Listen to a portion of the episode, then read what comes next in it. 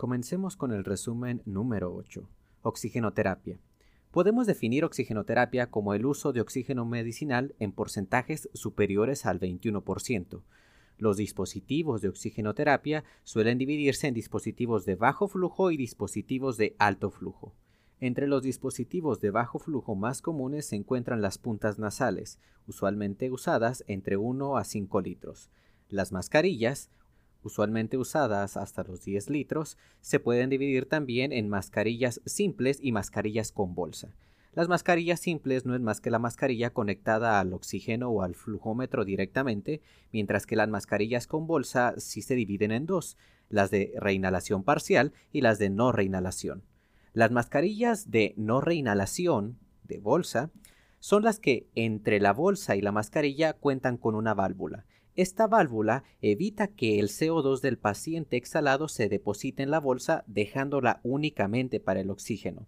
Es muy útil cuando se quiere lograr concentraciones con dispositivos de bajo flujo pero que sean altas en oxígeno. Las mascarillas de reinhalación parcial son aquellas que entre la bolsa y la mascarilla no cuentan con ninguna válvula. Estas permiten que el CO2 exhalado del paciente se mezcle con oxígeno en la bolsa para después ser reinhalado. Es muy útil en pacientes con estados metabólicos donde la frecuencia respiratoria alta no se debe a una baja capacidad de oxigenación y se requiere ante todo evitar el barrido de CO2 permitiéndole reinhalar parte del CO2 que exhala.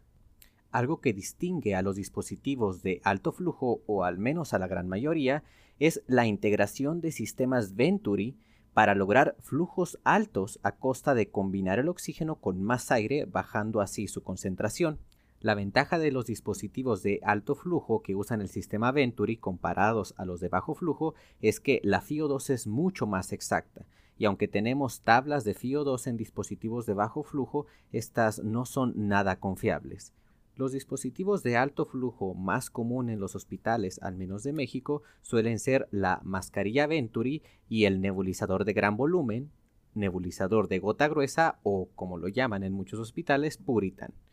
La mascarilla Venturi en realidad es una mascarilla simple unida a un adaptador de tipo anillo giratorio que permite elegir el porcentaje de FIO2 deseado.